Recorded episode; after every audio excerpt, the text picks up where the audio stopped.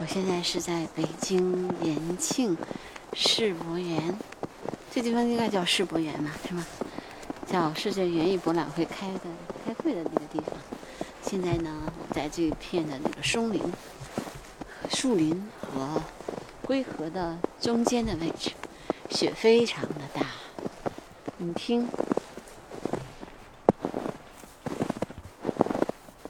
这就是我的脚踩在雪。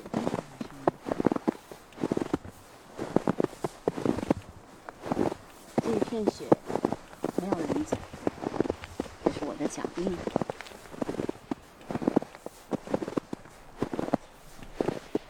三月份北京有这么大的雪，特别难得。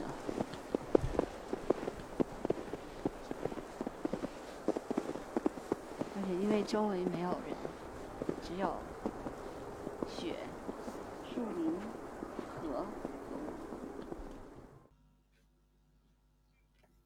刚才听到的那段声音，大家觉得跟我之前的声音纪录片有什么不同吗？嗯，我觉得大家一定能感觉到有很多的不同。首先，下雪的声音，我的脚步声都更加清晰。那么，我可以告诉大家，这是由自然生态录音师老贺。用他的专业设备录制的。那么，什么是自然生态录音师呢？我觉得今天我可以用一点时间给大家讲一讲。因为久居城市，很多人呢其实都忘了跟大自然如何相处，甚至忘了大自然的声音是什么样子的。嗯，所以呢，一直有一些人致力于把大自然的声音录在录音机上面。然后呢，制作成专辑给大家听。那么全世界都有这样的人，有些人呢就是把这些声音收集起来，然后做成专辑，比如上传到像喜马拉雅这样的声音平台；还有一些人呢，把它与视频组织起来，上传到比如像 B 站这样的视频工作平台。那么总体来说呢，这些人其实都是致力于。或者记录和表现大自然的一种啊职业。那么，其实这个这个从现代科学的来角度来说呢，呃，声音是源于物体振动产生的声波。那么，听觉呢，是我们在母体中孕育出来的第一个感觉，也是我们在离世之后最后失去的一个感觉。这也许能够解释为何声音能够对人的身体和精神。产生如此大的作用力。人体呢，百分之七十是由水组成的。声音作用于人体，就如同一场深度的声音按摩。和谐的声音会让身体的器官得以抚慰，而嘈杂的噪音就会让心身紊乱。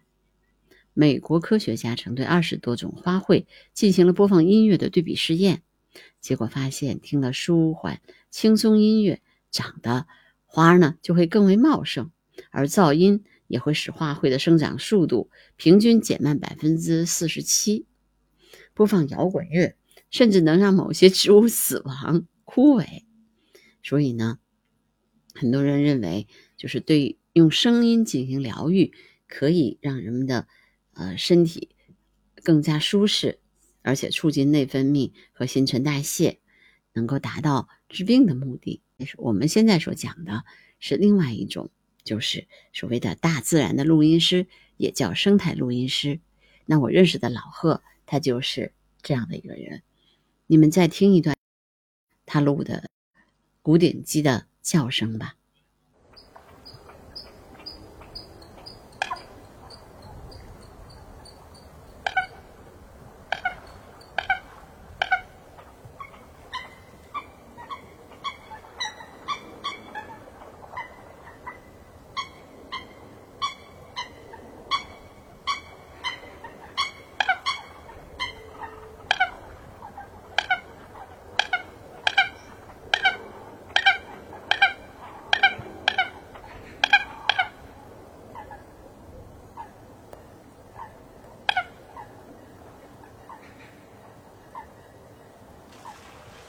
录音机记录是自然界的所有的声音，把它们剪辑起来上传，形成自己的作品。